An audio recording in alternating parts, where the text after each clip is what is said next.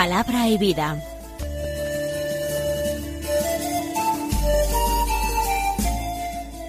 Con el padre Manuel Horta desde Sevilla.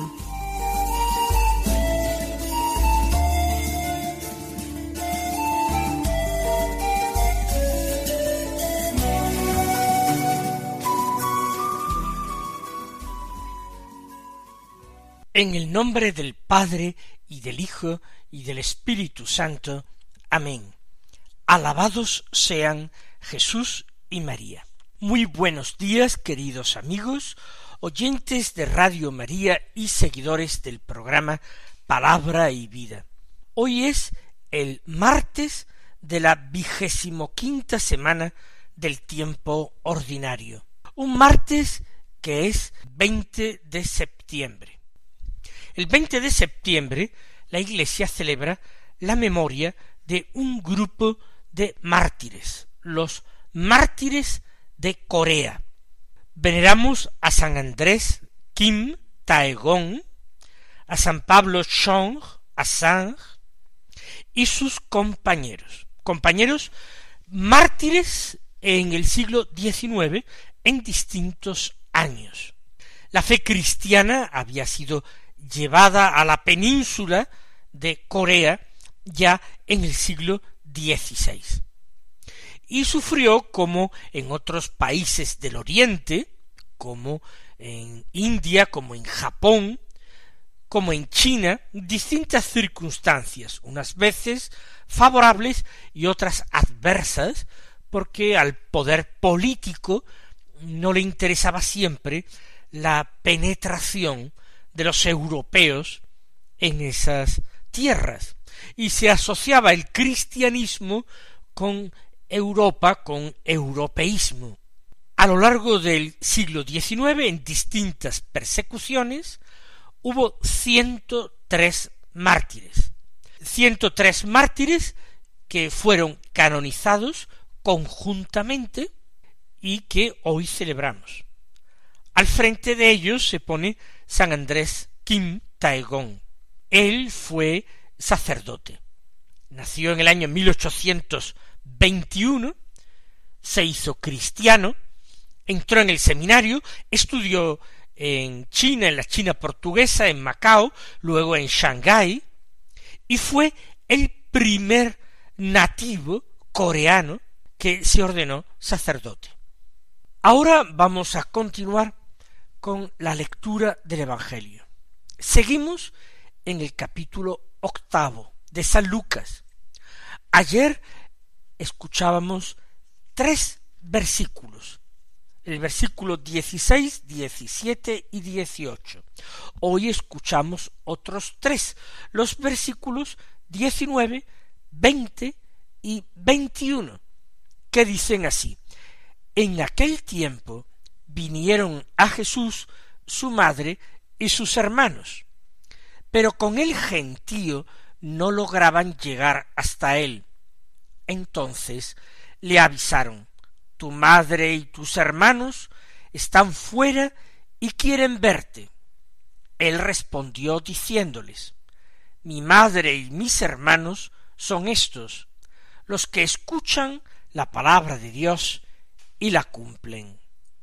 San Lucas narra este Evangelio de una manera un poco más simplificada que San Mateo en el capítulo doce y San Marcos en el capítulo cuarto de su Evangelio. Estos dos primeros evangelistas subrayan cómo Jesús se encuentra en el interior, con discípulos que están sentados a su alrededor, y cómo le mandan recado y Jesús señala con la mano a los que están sentados en torno a él y dice aquello de estos son mi madre y mis hermanos.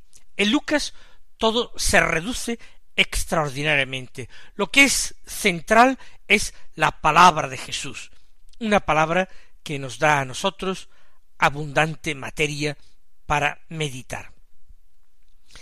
Dice que vinieron a Jesús su madre y sus hermanos. Vinieron, aunque no se dice expresamente, desde Nazaret, donde la Santísima Virgen había continuado residiendo, una vez que Jesús comenzó su vida pública y abandonó el pueblo. Los hermanos de Jesús son los parientes del Señor, sobrinos de la Virgen María sin lugar a dudas. Era abundante la parentela de Jesús en Nazaret. De hecho, se piensa que dos de sus discípulos pudieron ser primos de Jesús. En concreto, eh, Santiago, que nosotros llamamos el de Alfeo o el menor, y Judas Tadeo. Probablemente primos del Señor, y a Santiago siempre se le menciona como el hermano del Señor. Tenía ese prestigio en la primera comunidad cristiana de ser pariente de Jesús. Por el gentío no lograban llegar hasta él. Resulta verosímil que Jesús se encuentre en un lugar cerrado, rodeado de discípulos. Jesús se encuentra en un momento importante de su vida pública. Ha logrado despertar el interés y muchas adhesiones ante el pueblo. Todavía no es el momento en que empezarán las defecciones, en que la gente se desencantará de él, porque él no enseña lo que la gente desearía escuchar. Jesús no viene a traer una liberación meramente política de los romanos. Ahora todavía Jesús suscita muchas simpatías y seguimiento. Se apiñan a su alrededor y así la madre y los familiares no logran llegar. Sin embargo, le pasan recado. La gente seguramente va repitiendo de unos a otros, desde fuera hacia adentro donde está el Señor, aquello de tu madre y tus hermanos están ahí fuera y quieren verte. Habrían venido como una visita. La Santísima Virgen sentiría añoranza de su hijo. Tal vez llevaría con ella alguna ayuda para su hijo en forma de alimentos o de ropa, cualquier tipo de cosas que una madre previsora busca y procura para sus hijos ausentes. Y Jesús responde de una forma un poco extraña. A algunos les puede parecer una forma un poco despegada, como si eso fuera un desaire para María. Pero si nosotros examinamos con atención las palabras que pronuncia, en el fondo nos damos cuenta de que encierran un elogio para María.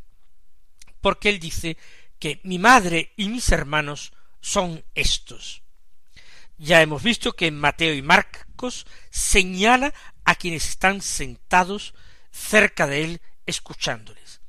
Aquí se limita a decirlo de palabra. Son estos mi madre y mis hermanos, los que escuchan la palabra de Dios y la cumplen, los que están atentos a las palabras de Jesús. Pero tenemos que decir que la Santísima Virgen fue la primera oyente de la palabra, desde el momento de la anunciación en que ella dijo hágase en mí según tu palabra. Que hoy nosotros nos hagamos, nos convirtamos también en hermanos de Jesús, incluso en madres de Jesús, que hoy seamos del número de los que escuchan la palabra de Dios y la cumplen.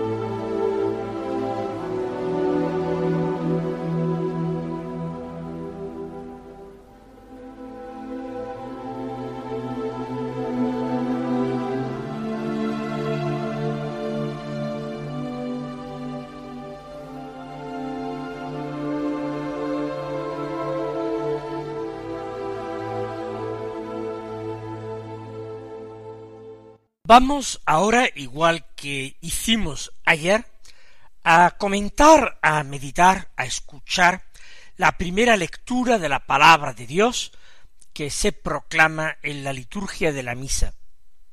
Dijimos ayer que comenzábamos el libro de los Proverbios, uno de los libros sapienciales que conforman la Biblia.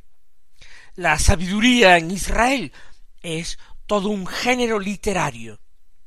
Son consejos de los ancianos, consejos unos llenos de buen sentido, de sentido común, otros de espíritu sobrenatural.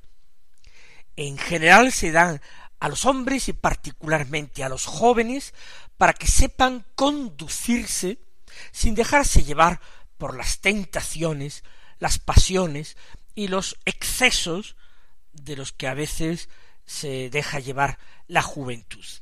Vamos a tomar hoy del capítulo veintiuno de este libro los versículos uno al seis y diez al trece, que dicen así El corazón del rey es una acequia que el Señor canaliza a donde quiere. El hombre juzga recto su camino, pero el Señor pesa los corazones. Practicar el derecho y la justicia, el Señor lo prefiere a los sacrificios.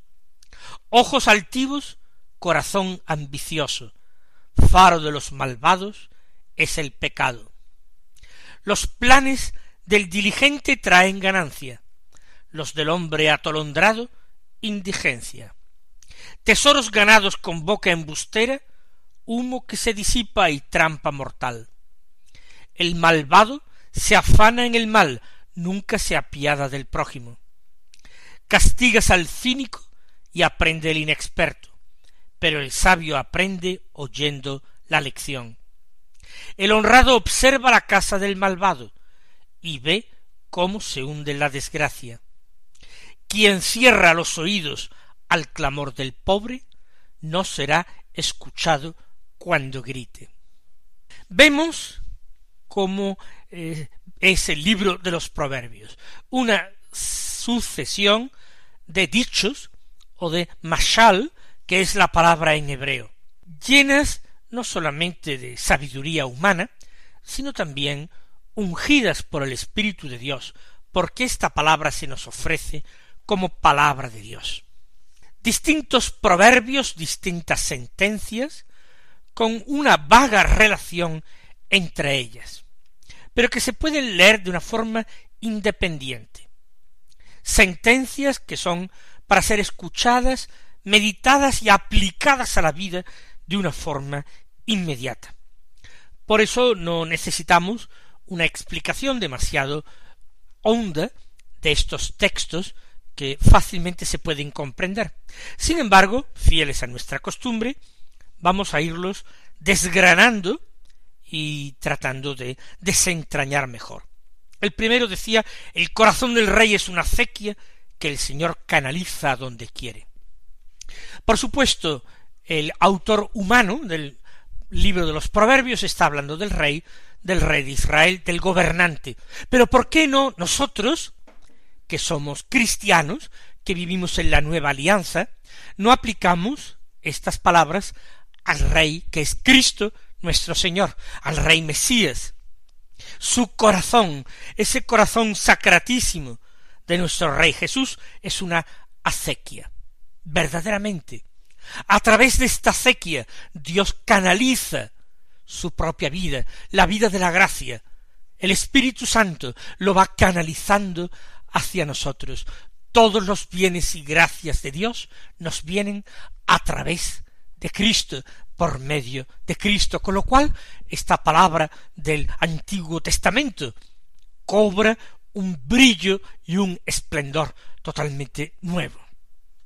Segundo proverbio, el hombre juzga recto su camino, pero el Señor pesa los corazones. El hombre puede juzgar con rectitud, si es honrado, si evalúa las situaciones con prudencia. A pesar de todo, el hombre más justo y más honrado puede equivocarse.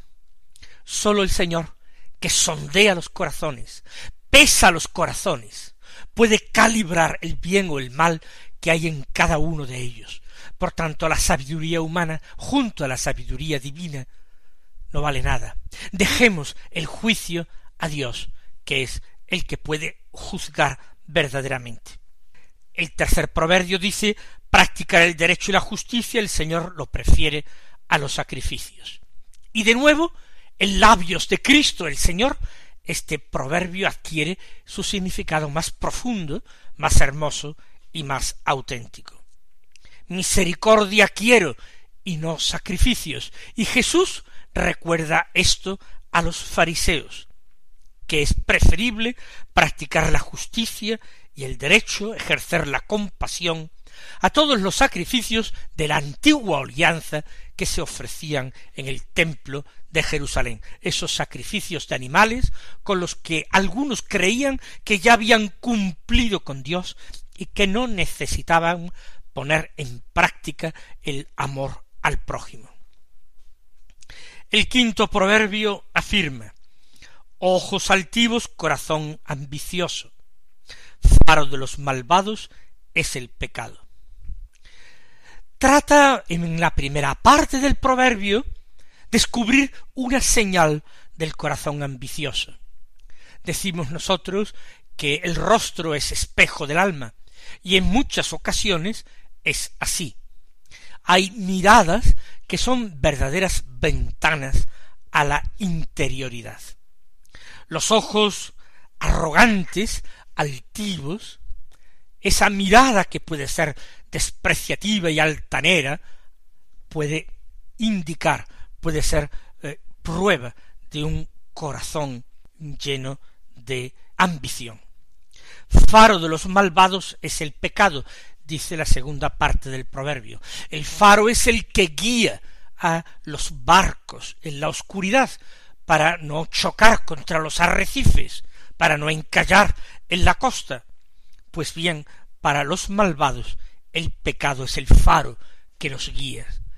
Ellos no se mueven por otras consideraciones, su faro no es la palabra de Dios, su faro no son los mandamientos de su ley, sino que su faro es el pecado y de alguna manera es un faro engañoso que les lleva a la ruina.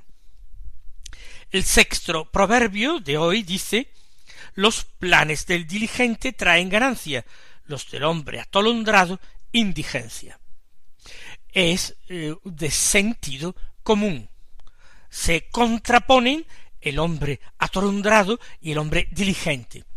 Diligente es el hombre trabajador, previsor, el hombre juicioso con cabeza, el hombre que se sienta, como dirá el Señor en el Evangelio, a calcular gastos, mientras que el atolondrado es el que no repara en las cosas y se lanza alegremente en el sentido de despreocupadamente a alcanzar metas a las cuales no llega nunca. Por eso dice que los planes del diligente traen ganancia. ¿Por qué? Porque llegan a buen término. El diligente termina acabando lo que empieza, mientras que el hombre atolondrado sus planes llevan a la indigencia, a la pobreza. Se pierde el tiempo y el dinero. Se acaba así. El séptimo proverbio dice tesoros ganados con boca embustera, humo que se disipa y trampa mortal es decir, a través del engaño, de la mentira, de la lengua embustera, de la boca embustera, se pueden conseguir ganancias, ganancias materiales, se pueden conseguir ganancias también morales, prestigio, fama, poder. Pero los tesoros, los bienes ganados de esta manera, con engaño, con fingimiento, con doblez, eh, son como humo que se disipa y trampa mortal. No van a ser duraderos, no van a traer la felicidad, la vida, a quien obtiene así bienes, se disiparán. Más aún, el empleo de estos medios de fingimiento es trampa mortal, no llevan a la vida, sino que conducen a la muerte. El octavo proverbio dice que el malvado se afana en el mal, nunca se apiada del prójimo. Este proverbio habla de la contumacia en el mal. Las personas que se acostumbran a obrar mal sin ninguna consideración hacia el prójimo, sin ninguna compasión, sigue actuando mal hasta el final. Para ellos es difícil la conversión. Por eso El malvado se afana en el mal y nunca se apiada del prójimo. El noveno proverbio sigue diciendo castigas al cínico y aprende el inexperto, pero el sabio aprende oyendo la lección. Es decir, por una parte hay personas inexpertas, que es lo mismo que decir necios, que necesitan ver el castigo para aprender, para apartarse del actuar mal. Pero los que son sagaces, los que son sabios, solamente oyendo la reprensión, oyendo la palabra de Dios que les amonesta, se corrigen y aprenden a actuar bien. Se ahorran, por tanto, castigos. ¿Por qué? Porque son diligentes en la enmienda y en el aprender. El décimo proverbio añade el honrado observa la casa del malvado y ve cómo se hunde en la desgracia.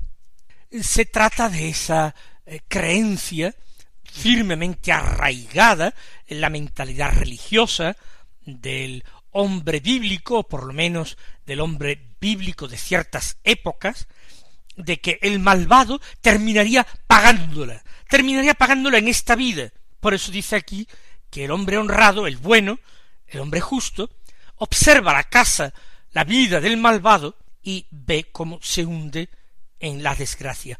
Termina recibiendo castigo por sus maldades en esta vida.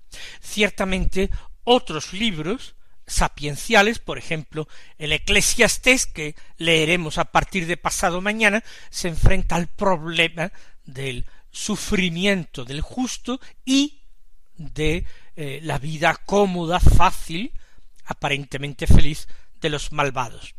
Pero aquí se invita a observar cómo los malvados reciben su castigo de una forma visible en esta vida. Y por último, un décimo proverbio, encerrado en este texto que hemos escuchado hoy, afirma quien cierra los oídos al clamor del pobre, no será escuchado cuando grite. Dios es el que escucha el clamor de los pobres, de los débiles, de los oprimidos. Y Dios ama a quien actúa de la misma forma que él. Dios ama a quien tiene un corazón semejante al suyo, un corazón compasivo y misericordioso. Por eso, quien cierra los oídos al clamor del pobre, quien no se preocupa por ellos, sino sólo de sus propios intereses, de sus propias eh, comodidades y beneficios, ese, cuando necesite algo, cuando acuda al Señor, cuando le grite y le suplique, no será escuchado. Dios eh, apartará sus oídos de su súplica porque él previamente no supo escuchar los clamores de hermanos suyos, de semejantes suyos, en su desgracia. Como ven, proverbios inspirados por la sabiduría humana y por la sabiduría divina. Reflexiones muy sensatas que, de muchas maneras, nosotros podemos tener siempre en cuenta para nuestra acción. Mis queridos hermanos, que el Señor os colme de bendiciones y hasta mañana si Dios quiere.